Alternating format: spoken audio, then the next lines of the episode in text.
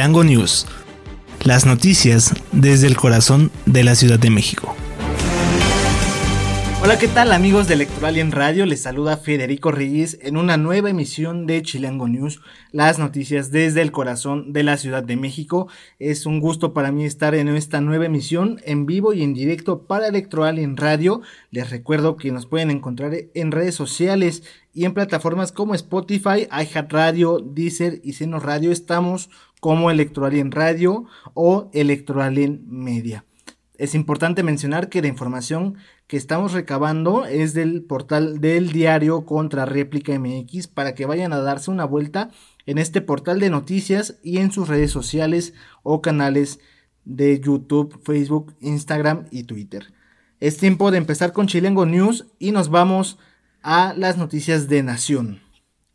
Bueno, de última hora se confirmó la muerte de Antonio Latota Carvajal, una leyenda del fútbol mexicano.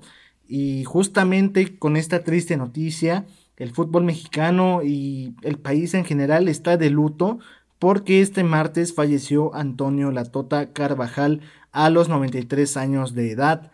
Fue un exportero y leyenda del balompié nacional. En los últimos días estuvo hospitalizado debido a problemas de presión arterial alta y también a complicaciones médicas que, eh, bueno, llevaron al deceso de este icono del fútbol mexicano. Nació un 7 de junio de 1929 acá en la Ciudad de México y la Tota Carvajal comenzó su carrera en el fútbol mexicano con el equipo Club Oviedo en 1942. Su avance a la élite se produjo cuando eh, llegó al Club Real España, al Real Club España, y ahí debutó el 2 de noviembre de 1948, justamente con el Real Club España, en donde, eh, bueno, pues desapareció dos años después este equipo, pero afortunadamente en 1950 se unió al León, equipo con el cual jugó hasta 1966. Ahí ganó el campeonato de la liga en dos ocasiones, en 1951 en el torneo de, de este año y también en el torneo de 1955 y 1956. Recordemos que los, los torneos de fútbol, bueno, comparten estos años, por eso es que convergen en tiempo. También se convirtió en un ídolo para la afición de los Panzas Verdes y además de su exitosa carrera a nivel de clubes, la Tota Carvajal es un histórico de la selección mexicana, ya que fue convocado para los Juegos Olímpicos de Londres 1948 y estuvo presente en cinco Copas del Mundo. Debutó en la Copa del Mundo de Brasil 1950 y también jugó los Mundiales de Suiza 1954, Suecia 1958 y Chile 1962, así como Inglaterra 1966. Su contribución al fútbol mexicano y su eh, legado van a ser recordados evidentemente en el fútbol nacional de este personaje del fútbol que se caracterizó por ser un portero que atajaba sin guantes, inclusive jugó con el dedo anular derecho fracturado, una lesión que mantuvo en secreto durante años. Bueno, finalmente cabe mencionar que Antonio Carvajal es junto con los futbolistas Rafa Márquez y Memo Ochoa, así como Andrés Guardado, eh, a nivel nacional y a nivel internacional con el portugués Cristiano Ronaldo y el argentino Lionel Messi, además como el portero también Buffon de Italia, eh, los únicos futbolistas que han participado en cinco mundiales. Que descanse en paz la Tota Carvajal. Y también aprovecho para eh, invitarlos a que se pasen por la página de nuestros amigos de Fragmentados Network, quienes van a tener un especial seguramente de este gran personaje del fútbol mexicano. Les repito, Fragmentados Network en Instagram para que estén ahí checando toda la información que tienen sobre este, este gran portero. En, en las redes sociales ustedes pongan Fragmentados Network y ahí les estará apareciendo la información. Ahora vamos a lo que pasó en la conferencia mañanera y es que parece que ya terminó el COVID-19 o al menos ya en eh, temas burocráticos porque AMLO firmó el decreto para poner fin a la emergencia sanitaria por COVID-19. Al igual que la hizo la Organización Mundial de la Salud, México puso fin a la emergencia sanitaria por COVID-19 a través de eh, un decreto presidencial y fue justamente el subsecretario de Salud Hugo López Gatel quien informó que el país cuenta con el 94.9% de la población inmunizada, ya sea por alguna vacuna o porque ya padeció de COVID-19, hecho que genera inmunidad y una tendencia a la baja de los casos. Esto desde la quinta y la sexta ola de contagios de COVID-19. Eh, bueno, pues les decía que como tal eh, esto es eh, oficialmente y burocráticamente el fin del COVID-19 en México y a nivel mundial también de la OMS. Pero cabe destacar que pues desde hace meses, incluso yo me atrevería a decir desde finales del año pasado, a mediados pues ya mucha gente ya no usaba cubrebocas, esto lo veíamos en zonas públicas, en plazas, en el transporte. Ahora veremos qué pasa con este también llamado síndrome del cubrebocas que eh, ves básicamente que los jóvenes o algunas personas también mayores pues ya de plano ya se quedaron eh, con este tema del cubrebocas ya tienen esta esta operación de salir y estar tapados cubiertos de la nariz y de la boca. Vamos a ver qué pasa con este nuevo síndrome y también si de verdad ya es 100% factible que no eh, se porte el cubrebocas o cuáles son las recomendaciones de las autoridades sanitarias. Pero volviendo a la conferencia mañanera, López Gatel dijo que luego que el Comité de Emergencias de la OMS dio por terminada la emergencia de salud de interés internacional, eh, habrá un plan a largo plazo para dar seguimiento al COVID, que ya entró en una etapa endémica y, y que esta, bueno, va a permanecer por siempre. Es decir, va a haber altos y bajos, sobre todo en la temporada de fríos. Y quiero pensar que esto va a ser como eh, con la gripe eh, que nos dio en el 2008, la influenza, que probablemente va a haber casos de COVID, pero ya por la inmunización ya no va a haber eh, decesos que lamentar o van a disminuir estos casos.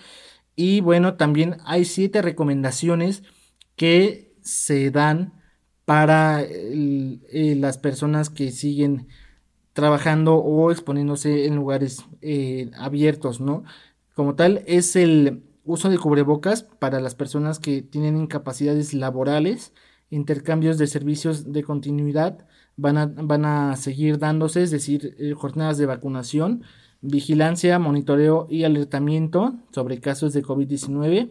Se van a reconocer procesos de conversión de hospitales en caso de ser necesario. Nuevamente se van a reconvertir o a transformar los hospitales para atender una emergencia sanitaria. Va a haber un plan de vacunación y también va a haber un manejo clínico para los enfermos de COVID-19 que tengan secuelas. Además también se van a actualizar los planes de respuesta, es decir, para que no nos vuelvan a agarrar de sorpresa con el tema de alguna nueva pandemia o, infecciones. Y cambiando a temas eh, judiciales o de leyes, el presidente López Obrador también prometió una nueva reforma constitucional contra el Poder Judicial para tener un plan C. Recordemos que ya estaba el plan A, que era reformar al INE, el cual ya no se pudo. El plan B, que era eh, modificar algunos eh, estatutos de las leyes y también ya fue rebotado por eh, el Poder Judicial. Y ahora hay un plan C. ¿En qué consiste el plan C? Bueno, eh, primero que nada, eh, el presidente López Obrador dijo que mandará tres reformas constitucionales en septiembre de 2024, justo antes de acabar su mandato. Asimismo, bueno, estas reformas eh, dijo que serán para beneficiar al sector social en beneficio del pueblo.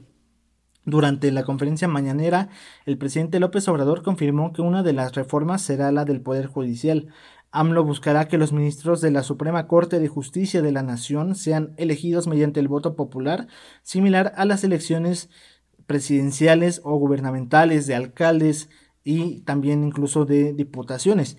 Esto, bueno, eh, es en seguimiento a lo establecido en la Constitución liberal y actualmente el Poder Judicial vive una crisis, lo que calificó López Obrador como una crisis, debido a que, según el primer mandatario, existen acuerdos entre el PRI, y el PAN eh, que todavía prevalecen desde el sexenio de Carlos Salinas de Gortari y Ernesto Cedillo. Además, López Obrador señaló que buscará aprobar la iniciativa de reforma constitucional con la mayoría calificada de 334 espacios en la Cámara de Diputados. De igual forma, la mayoría de senadores, eh, bueno, prácticamente ese es el plan C, primero tener la mayoría calificada y después reformar al Poder Judicial. Amigos de Electoral en Radio, esto es nuestro primer bloque de noticias nacionales. Es tiempo de ir a un breve corte, pero ya volvemos para conocer lo que está pasando en la Ciudad de México.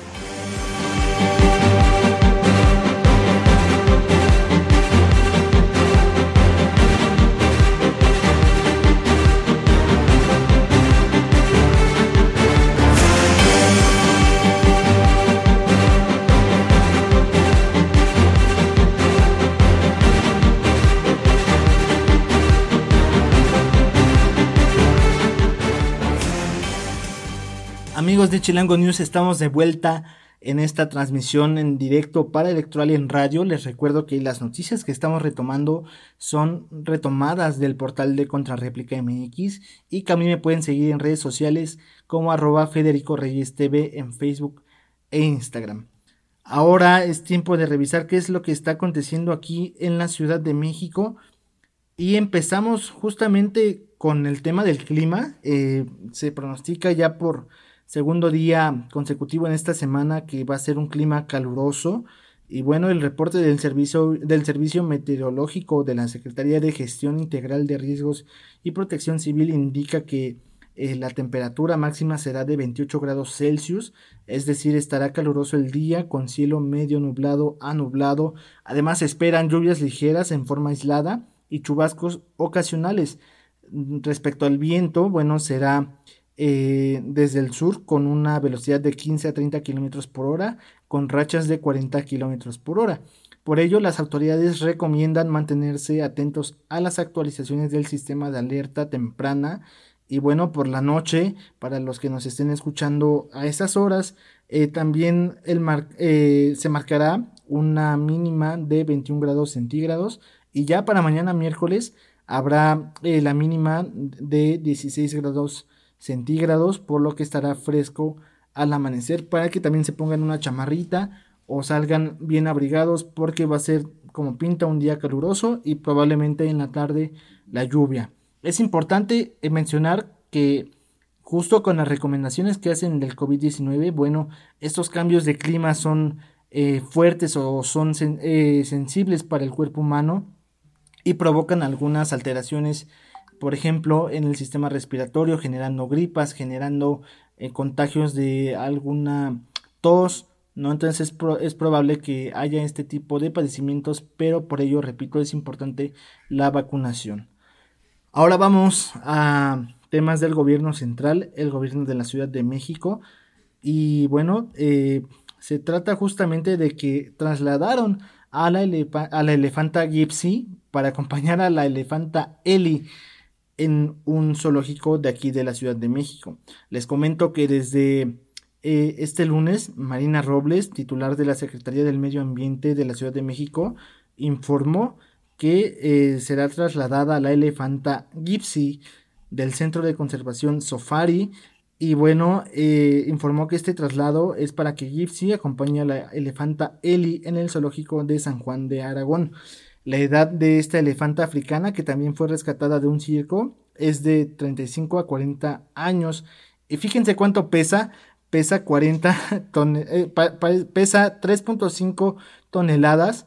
Esta elefanta de 40 años, 3.5 toneladas. Imagínense cómo le van a hacer para llevarla. ¿Ustedes qué piensan? ¿Cómo se llevarían a esta elefanta hasta el zoológico de San Juan de Aragón? Déjenos sus comentarios. ¿Cómo le harían ustedes para llevarse a esta elefanta de nombre Gypsy? Que bueno, también será trasladada de forma eh, voluntaria por este centro en donde se encontraba hasta el zoológico de conservación que bueno estaba con sede en Morelos, es decir, de Morelos se la van a traer acá a la alcaldía de Gustavo Amadero en la Ciudad de México. Las autoridades señalaron que el viaje de traslado será de cuatro horas más o menos y esta decisión se tomó gracias a una recomendación de un grupo de expertos También se recomendó la ampliación de su recinto como medidas viables para mejorar la calidad de vida de esta elefantita. Respecto a las recomendaciones eh, para su traslados, eh, también se sugiere que vaya un grupo de animalistas eh, y señaló que no es la mejor opción que se vaya hasta Brasil, por ejemplo, que esta era una, una de las alternativas, una de las opciones, pero bueno, ahora se va hasta el zoológico de San Juan de Aragón para traerle compañía a la elefantita de nombre Gypsy que se va a juntar con la otra elefantita de, eh, de nombre Eli. Esto en materia de animales y de zoológicos en la Ciudad de México. Y ahora pasando a temas políticos, Claudia Sheinbaum a favor de agilizar los tiempos en Morena rumbo al 2024. Parece que ya se les queman las habas a dos corcholatas, específicamente a Marcelo Ebrard y a Claudia Sheinbaum, porque rumbo a la definición eh, del candidato o candidata de la cuarta transformación a la presidencia de la República, la jefa de gobierno Claudia Sheinbaum se pronunció a favor de que Morena agilice los tiempos de las encuestas para la selección de este eh, proceso interno de Morena y en conferencia de prensa la jefa de gobierno de la Ciudad de México indicó que es importante que se decidan los tiempos porque se tienen que definir no solamente al abanderado para la presidencia, sino también otros procesos como senadurías, diputaciones federales y también locales, además de las gobernaturas. Por ello, Sheinbaum aseguró que eh, no se utilizan recursos públicos para sus viajes a otros estados y que también, bueno, estas invitaciones se dan en torno a su mandato como jefa de gobierno y resaltó que los boletos, por ejemplo, de avión los paga ella misma y eh, también los hospedajes. Además, insistió que rumbo a la contienda del 2024 las encuestas le han favorecido, esto en palabras de Claudia Sheinbaum, y debido a que, según ella, la percepción eh, de la gente es que continúe la transformación en el país. Asimismo, sostuvo que eh, es un tema que eh, sea mujer y la trayectoria y su trabajo la respalda. Pero bueno, amigos de Electoral en Radio, vamos a nuestra tercera pausa y regresamos.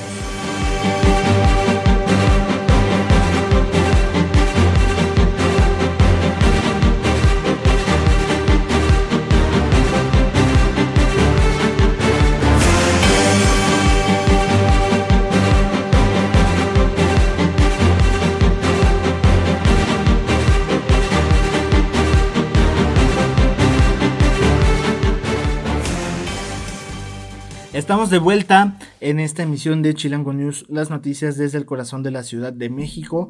Ahora vamos a conocer lo que está pasando en el mundo. Bueno, eh, Vladimir Putin clama por la victoria ante Ucrania en su desfile militar en Moscú.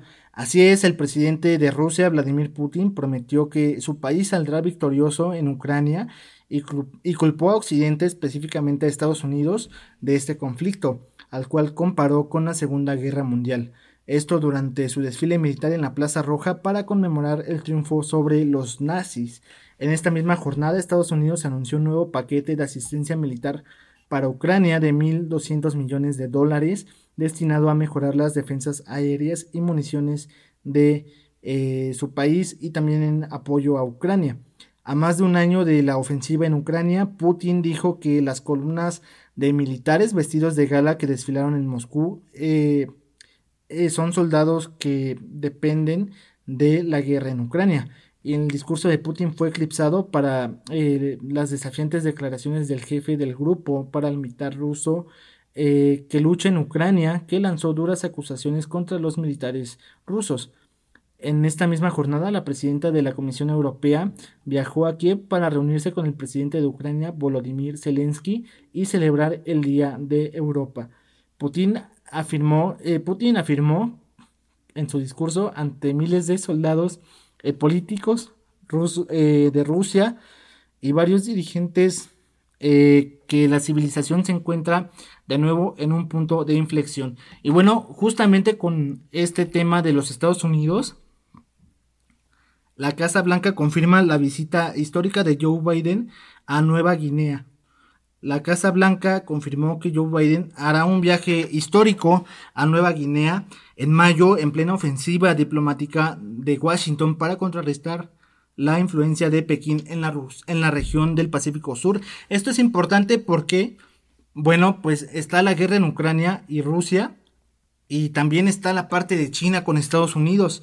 Según eh, Biden, también se reunirá ahí con líderes del Foro de las Islas del Pacífico para profundizar sobre la cooperación eh, como al combate al cambio climático, protección de recursos marítimos y la promoción de un crecimiento económico resiliente e inclusivo.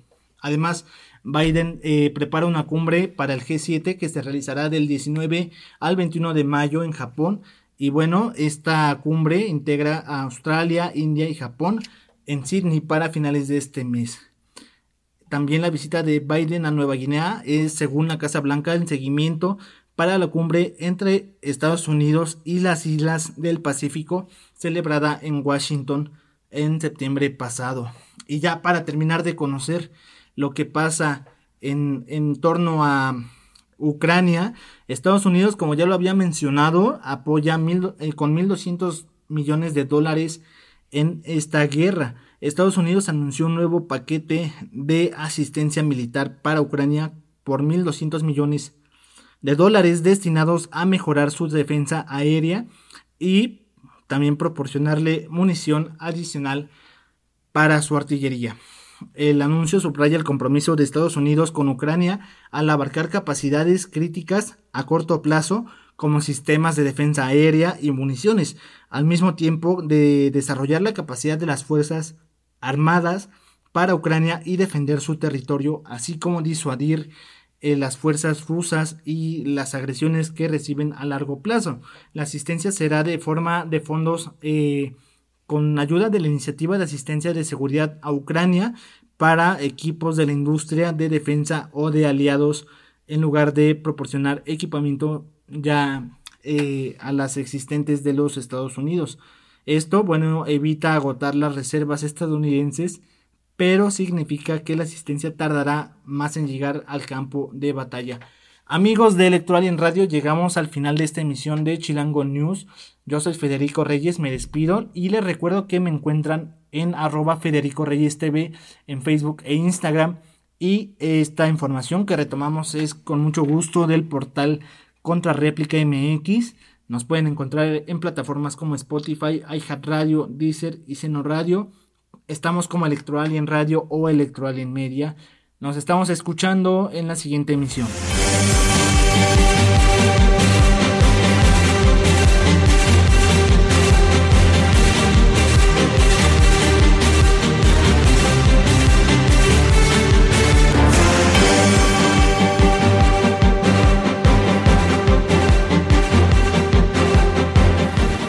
Chilango News. Las noticias desde el corazón de la Ciudad de México.